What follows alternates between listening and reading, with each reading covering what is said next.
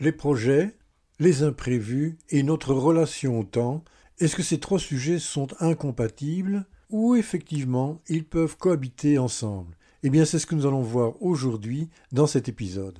Bonjour, bonjour à vous qui avez décidé de changer votre relation au temps. Entre-temps est le podcast qui est fait pour vous.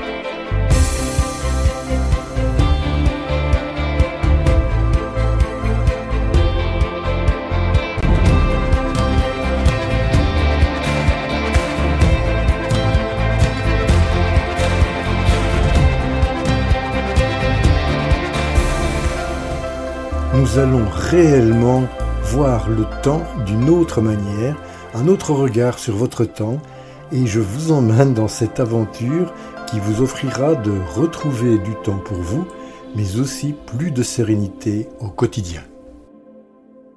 Bonjour, bonjour à vous, très heureux d'être ici aujourd'hui avec vous. C'est Jean-Claude, Jean-Claude Blémont derrière le micro, et comme je vous l'ai dit aujourd'hui, un numéro hybride, c'est-à-dire une nouveauté de 2024, je vous les avais annoncés, c'est-à-dire ici en fait pratiquement trois sujets dans le même épisode et on va voir comment l'ensemble se télescope ou s'intègre harmonieusement. Et il se pourrait que par la suite nous ayons bien entendu d'autres épisodes uniquement sur le sujet particulier que nous avons traité aujourd'hui. Mais donc, sans plus attendre, nous allons parler des projets, des imprévus et de notre relation au temps. Il existe énormément de définitions à un projet, mais aujourd'hui, on va retenir peut-être celle-ci. C'est un, ensemble d'activités, en fait. Elles ont une caractéristique particulière. Ces activités, c'est qu'elles sont coordonnées, que souvent il y a une date de début et une date de fin à un projet. C'est une de ses caractéristiques principales. Et également, toutes ces activités sont conçues pour atteindre un objectif spécifique. Mais on va voir maintenant plus en détail ce que sont réellement les caractéristiques d'un projet. J'en ai retenu sept. Bien entendu, il peut y en avoir plus, mais on va se limiter à sept. La première, c'est qu'elle a un objectif défini, on l'a dit. Donc chaque projet, en fait, a un but, ou un projet a un objectif, mais qui doit être clair. Un peu comme on l'a discuté la semaine passée, les objectifs doivent être clairs. Et qu'il s'agisse par exemple de développer un nouveau produit, un nouveau service, de construire par exemple une infrastructure qui serait mon site internet, ou de mener une campagne marketing, de créer une page de vente par exemple, ou d'atteindre un résultat spécifique, eh bien voilà, je voudrais avoir vendu 50 exemplaires de mon livre par la fin du mois de juillet par exemple. Il y a également une temporalité. Je vous l'ai dit, il y a une date de début, une date de fin. Donc un projet a une durée définie, c'est-à-dire qu'il n'est pas perpétuel. Un projet a une fin. Et cette fin, c'est la réalisation de l'objectif de ce projet. Donc, par exemple, contrairement aux opérations continues ou à des routines habituelles que vous avez, un projet a réellement une temporalité spécifique. Le troisième point, c'est l'unicité. Les projets, en fait, impliquent souvent un travail qui est, je dirais, unique, unique en son genre. On écrit un livre, on développe un site Internet. Le fait d'écrire un livre et de développer un site Internet n'est pas unique, mais ce qui est unique, c'est que c'est mon livre et mon site Internet. Et même si certains éléments peuvent être, comme on l'a dit, communs à d'autres projets, chaque projet a réellement ses caractéristiques distinctes. Le quatrième élément, ce sont les ressources un projet nécessite l'allocation de ressources. On pense tout de suite, bien entendu, à la ressource temps, mais il peut y avoir des ressources financières, des ressources matérielles, des ressources intellectuelles, des personnes qui vont venir nous aider. Et tout cela est nécessaire à la réalisation du projet. Souvent, et je parle des objectifs, mais on peut parler très bien aussi des projets, si nous n'allouons pas les bonnes ressources à notre projet ou à notre objectif, eh bien, il y a un risque de ne pas y arriver. La cinquième caractéristique, c'est que un projet nécessite deux choses qui vont main dans la main, c'est la planification et l'organisation du projet. Ça inclut dans cela la définition par exemple des étapes, la gestion des risques, quels sont les risques que je pourrais rencontrer en cours de route de mon projet, mais également si j'ai des collaborateurs ou des personnes qui travaillent avec moi, c'est l'attribution des tâches, qui va faire quoi, et surtout quelque chose que parfois nous oublions, c'est le suivi des progrès et finalement la rectification de la planification en fonction de ce que nous avons réalisé à date. Le sixième point a l'air trivial quand je vais vous le dire, c'est la gestion. On parle souvent de gestion de projet, et eh bien effectivement, Gérer un projet, c'est une discipline qu'il faut parfois apprendre et elle consiste en quoi? Ben, à, diriger et à coordonner en fait toutes les ressources que l'on a. On pense souvent aux ressources humaines, mais également de coordonner des ressources matérielles tout au long de la vie de ce projet. Eh bien, on utilise à ce moment-là des techniques ben, de ce qu'on appelle de gestion de projet. Ça peut être simplement des procédures et des processus que l'on a simplement sur papier, voire même dans des évolutions beaucoup plus technologique, il existe des applications qui permettent de supporter la gestion du projet. Le dernier point, qui est le septième, c'est en fait d'avoir un résultat, bien entendu, mais surtout mesurable. On a souvent des projets où on a l'intention d'obtenir un résultat, mais comment peut-on savoir que l'on a réalisé ce résultat? Comment peut-on mesurer le succès du projet? Alors lorsque c'est un projet purement personnel et juste pour moi, bien, je n'ai qu'une conversation qu'avec moi-même. Mais imaginez que vous faites un projet pour un client. À un certain moment, vous allez dire, voilà, j'ai terminé la mission que vous m'aviez donnée, mais comment peut-on mesurer d'une manière non équivoque qu'effectivement le résultat ou le livrable a été fait en fonction de ce que le client attendait? Et ça, c'est un point qui est important de définir avant même qu'on ne débute le process du projet, parce que le produit, le service, a besoin d'être très clair si vous voulez avoir une satisfaction de votre client. Si l'on veut résumer tout ça, eh bien un projet, c'est donc un effort pour d'une ou plusieurs personnes, c'est temporaire, parce qu'il y a une date de début, une date de fin, et on entreprend ces efforts pour faire quoi? Ben, pour créer soit un produit, un service, en fait un résultat unique et cela implique une planification, une organisation bien entendu, une exécution, une gestion des ressources.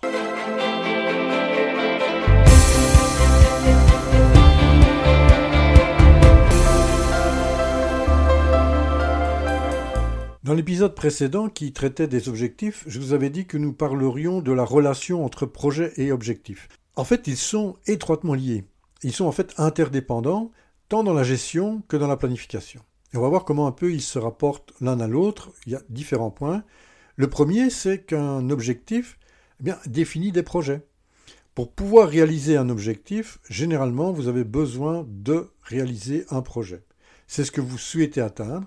Et le projet est en fait le moyen par lequel vous allez pouvoir atteindre cet objectif. Autrement dit, les objectifs donnent naissance au projet. Et bien entendu, chaque projet va avoir un ou plusieurs objectifs, naturellement, qui sont clairs et qui va vous guider vers sa conception et son exécution. Lorsque je travaillais, nous avions à peu près 150 projets à réaliser sur une année. Et eh bien en fait, euh, ces projets étaient tous en support de 4 ou 5 méga objectifs que nous avions, qui étaient d'ailleurs bien définis, et chacun de ces grands objectifs d'entreprise se déclinait bien entendu en une série de projets pour pouvoir les réaliser. Voilà pourquoi il y a un lien entre les deux. Alors le deuxième point d'interconnexion, c'est la mesure du succès.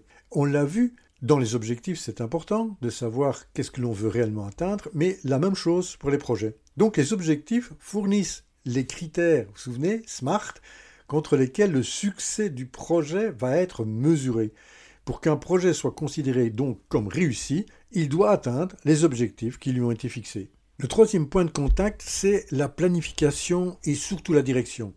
Les objectifs aident à structurer la planification et la direction d'un projet. Mais comment ça, me direz-vous? Eh bien simplement parce qu'ils déterminent en fait les étapes. Vous souvenez-vous quand on a vu les objectifs? On a défini quelles sont les grandes étapes que l'on a besoin de réaliser pour atteindre nos objectifs Eh bien, c'est cette notion qui va permettre de structurer les étapes clés, les priorités et aussi les ressources nécessaires bah, pour mener à bien notre projet qui va réaliser l'objectif. Le point 4, c'est la motivation et ce que je dirais l'alignement. Exactement comme pour les objectifs, ceux-ci vont offrir une motivation et un alignement pour les équipes qui travaillent dans le projet. Si vous êtes tout seul, eh c'est votre motivation à atteindre l'objectif qui va vous permettre de continuer le projet. En fait, ils assurent que tout le monde travaille vers un but commun, on sait vers où on va, et donc chacun sait quel coup de rame il doit donner pour faire avancer le bateau. Mais Le point 5, c'est aussi l'évaluation des progrès. En fait, un objectif permet de suivre, bien entendu, et d'évaluer les progrès qu'un projet est en train de réaliser. Ils offrent en fait des, points de référence. En anglais, on appelle ça parfois des milestones, des, petits bâtons que l'on met tout au long de la réalisation d'un projet. En fait, ce sont des jalons. Et en fait, ceci nous permet de voir si le projet est bien sur la bonne voie. J'aime bien illustrer ce point avec deux exemples, deux exemples relativement différents. Le premier, c'est un marcheur qui fait une randonnée en montagne et il va grimper sur le sommet. Et il sait qu'il a 4 km à faire, un dénivelé énorme, donc il va devoir faire des pauses et il fait ses pauses dans les refuges qui sont indiqués. Et il a pratiquement, disons, un refuge tous les kilomètres. Ce qui veut dire qu'à chaque fois qu'il va arriver à un refuge, il saura qu'il est arrivé à un point de passage, à un milestone, à une étape dans son ascension de la montagne. Mais si l'on prend un autre exemple qui est celui d'un marin qui lui se retrouve en pleine mer, eh bien une fois qu'il est complètement entouré d'eau, il n'a plus à sa disposition que l'horizon. En fait, il voit rien du tout. Il peut regarder dans quelque direction que ce soit, il va retrouver l'horizon. Et en plus, c'est assez particulier parce que cet horizon est un horizon mouvant. Plus il avance, plus l'horizon se déplace. Il a donc besoin absolument de quoi? Ben, de, sa, motivation, bien entendu, mais, mais d'une méthode pour pouvoir calculer sa position et savoir comment il progresse et éventuellement de là de pouvoir prendre des actions pour pouvoir ajuster. Et l'ajustement, c'est le point 6 que nous allons voir de suite. Le dernier point qu'on a vu, ou que je vais voir avec vous, c'est la flexibilité et les ajustements qui sont nécessaires. En fait, dans la gestion de projet, c'est pas quelque chose qui est très strict. La gestion, oui, il y a des méthodes qu'on l'on suit, des techniques, mais les objectifs peuvent évoluer ou être en, en fonction de changements de circonstances réajustés. Il est important également de tenir compte des retours d'informations ou éventuellement de nouvelles informations, par exemple sur le marché, de nouvelles réglementations qui pourraient entraîner des modifications dans la structure du produit. Donc ça peut entraîner des modifications dans le plan du projet il y aura un point lorsque l'on parlera en détail des projets, c'est que toute modification par rapport à l'accord initial pour réaliser le projet doit réellement être très clairement actée parce qu'elle va influencer l'utilisation de vos ressources. Donc en résumé, les objectifs, bah, ce sont les fondations sur lesquelles les projets sont construits. Ils orientent la planification, l'exécution et l'évaluation d'un projet. Ils assurent surtout, surtout que tous les efforts qui sont déployés pour aboutir à ces résultats, ceux qui sont souhaités et des résultats aussi significatifs. Et les imprévus? On n'en a pas encore parlé. Ben, les imprévus, on n'a pas besoin d'en parler pour qu'ils nous viennent et nous tombent dessus sans nous avertir. En fait, les imprévus, ben, c'est toutes les choses que nous allons devoir intégrer dans le projet ou dans nos objectifs, mais que nous n'avions absolument pas pensé que ça allait pouvoir arriver.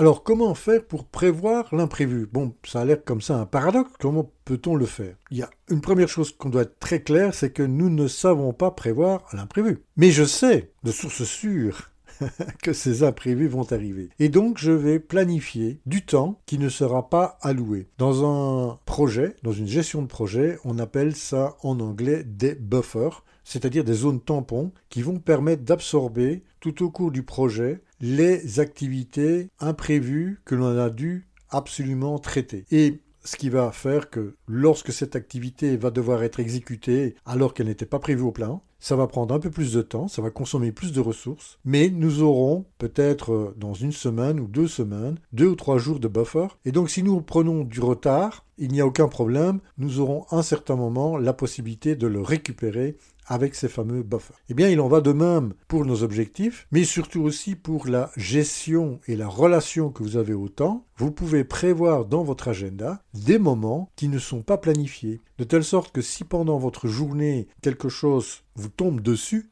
si je puis dire, eh bien, vous pouvez l'exécuter et vous pouvez ainsi reporter certaines activités qui devaient être faites pendant que vous avez dû faire cette chose imprévue et pouvoir récupérer ce temps sans que cela perturbe l'ensemble de votre journée. Alors une autre façon de faire, c'est de savoir que l'on peut reporter cet imprévu, par exemple dans son agenda au moment où on aura un temps libre, si on parle de projet, et eh bien au moment d'un buffer. La décision revient de savoir si cette activité doit être faite immédiatement et impacte le cours de la réalisation, ou bien peut attendre, on sait qu'elle devrait être faite, mais elle peut être reportée un peu à plus tard dans cet espace où nous avons réservé du temps pour les imprévus.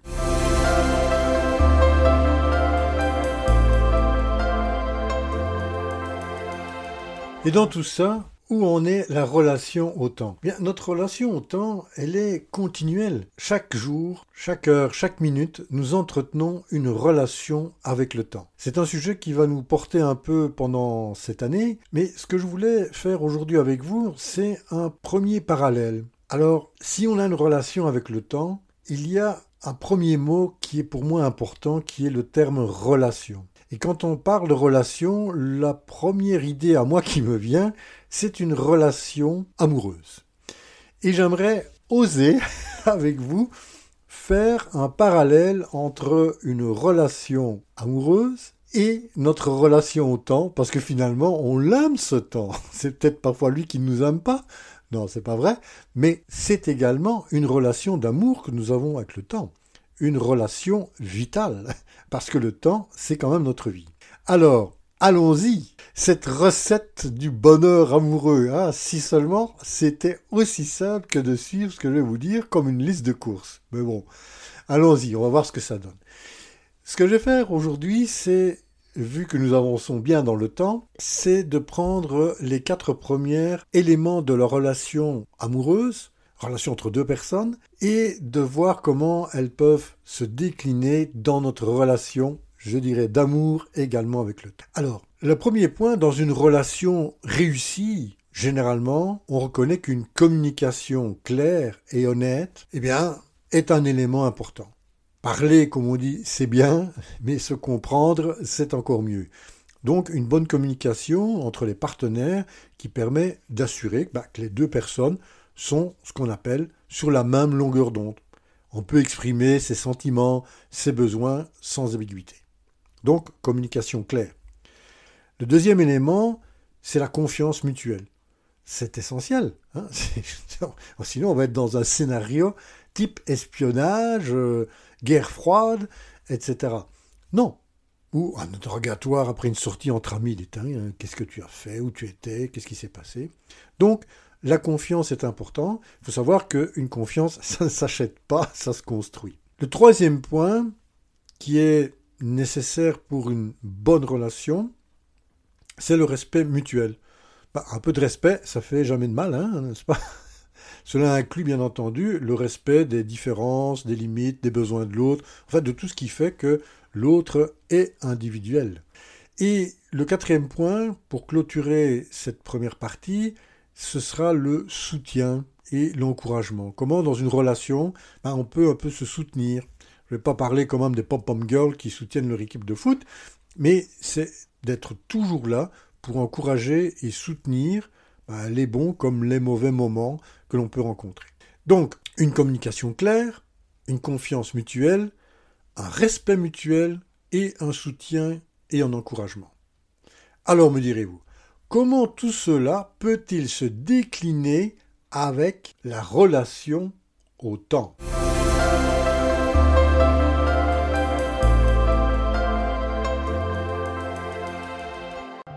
Alors j'ai pas résisté à vous mettre un petit jingle juste pour entretenir un peu le suspense, comme on dit en français. Donc voyons ça maintenant en relation avec le temps. Et le premier point, on avait vu, c'est une communication claire et honnête. Eh bien, cette communication claire et honnête, elle doit d'abord et surtout être faite avec moi-même, avec soi-même, avec vous-même. Comprendre quels sont vos besoins réels et vos limites c'est crucial. Un exemple perso, euh, je sais que je veux faire du sport et éventuellement aller marcher, pas courir parce que ça je n'aime pas faire. Mais ma question, est-ce que je suis vraiment une personne du matin si, je désirais faire du sport le matin? Eh bien non, le matin, je ne suis pas trop pour sortir de la maison, mais par contre, je me suis adapté et je fais du sport à l'intérieur. Je fais des exercices d'assouplissement par exemple. Voilà. Donc, avoir une connaissance claire et honnête de ce que l'on veut réellement et également de nos limites. La deuxième analogie, c'est d'avoir une confiance. Mais ici, c'est une confiance en ses capacités, de pouvoir gérer son emploi du temps. C'est-à-dire, comme si vous aviez une super cape invisible, vous ne la voyez pas, mais elle vous rend super productif. Eh bien, c'est quoi? C'est quoi cette capacité qui vous permet à vous de gérer votre temps au mieux, de gérer votre emploi du temps? C'est d'avoir confiance en ces capacités. Est-ce que pour vous, c'est de travailler en période de bloc? Est-ce que c'est plutôt de travailler une journée par thème est-ce que c'est de varier les activités? C'est quoi cette capacité que vous avez? Qu'est-ce qui vous motive réellement? Le connaître, c'est une clé de succès. En troisième, on avait parlé du respect. Et ici, c'est le respect de son emploi du temps et naturellement de soi-même. Ça veut dire quoi? Ben, Si vous prenez le temps de planifier du temps pour un projet, pour un de vos objectifs, pour une activité, respectez-le. Comme si c'était un rendez-vous sacré. Comme si c'était la chose importante à ce moment-là. Pas question de se poser un lapin à soi-même. Ou un râteau. Ça fait plus mal le râteau. Mais voilà, c'est de dire simplement, plus sérieusement, si on se prend le temps de prévoir son agenda, de prendre du temps pour réaliser quelque chose à un moment donné, sauf imprévu, c'est simplement de respecter ce que vous vous êtes vous-même proposé de faire. Et le quatrième et dernier point pour aujourd'hui, on avait parlé de soutien mutuel. Ici, c'est également aussi un soutien d'encouragement, mais c'est un soutien à vous-même. Il ne faut pas oublier de célébrer vos victoires, même les plus petites. Si vous avez fait quelque chose qui, pour vous, est réellement un jalon qui est franchi, eh bien, célébrez-le. Faites-vous plaisir. Accordez-vous un petit cadeau, que ce soit en temps, en une activité qui vous fait plaisir un petit morceau de chocolat. Ça, c'est pour moi. Oui, je suis belge et j'aime bien le chocolat. J'avais le choix entre le chocolat et la bière, mais je vais dire, si je veux pouvoir continuer cet épisode, je préfère prendre un petit morceau de chocolat. Et si par exemple vous finissez un projet à temps, n'hésitez pas, dites-vous bravo, vous méritez une petite danse de la victoire, faites-le, vous allez voir, ça fait du bien. Célébrez vos succès, c'est important, c'est réellement quelque chose qui va améliorer votre relation, votre relation au temps. Voilà, ce sera tout pour cet épisode. La semaine prochaine, nous continuerons à parler de la relation temps. Je pense que c'est pour moi un sujet assez sensible, une façon, une autre façon de voir comment nous pouvons gérer notre emploi du temps et surtout en tenant compte de cette relation temps. Il y aura également d'autres sujets. J'aime bien un peu cette façon un peu hybride, comme je l'ai appelé, d'avoir plusieurs sujets à l'intérieur d'un même épisode c'est un petit changement par rapport à l'année passée. Alors, si vous le désirez, faites-moi savoir ce que vous en pensez. Est-ce que ça vous plaît ou est-ce que vous préférez simplement se focaliser sur un seul sujet à la fois? J'entends déjà des voix qui me disent moi plus de trois à la fois c'est un peu compliqué mais voilà j'ai donné ici quatre éléments qui vous permettent de mieux appréhender votre relation au temps parce qu'effectivement c'est une relation que nous avons par rapport au temps et on en parlera un peu plus au cours de cette année. Là, nous arrivons à la fin de cet épisode. Je me permets de vous rappeler que si vous désirez intervenir, soit avec un commentaire, une suggestion, même une question, ce sera un grand plaisir de vous écouter et d'y répondre d'ailleurs. Vous pouvez me joindre, bien entendu, à l'adresse suivante j'aime je vous remercie pour votre présence chaleureuse et votre écoute. Je vous donne donc rendez-vous au prochain épisode. Vous savez maintenant de quoi nous allons parler. Et entre-temps, si vous le désirez, je vous propose de continuer l'aventure sur le site internet oruposa.com. À très bientôt. Au revoir.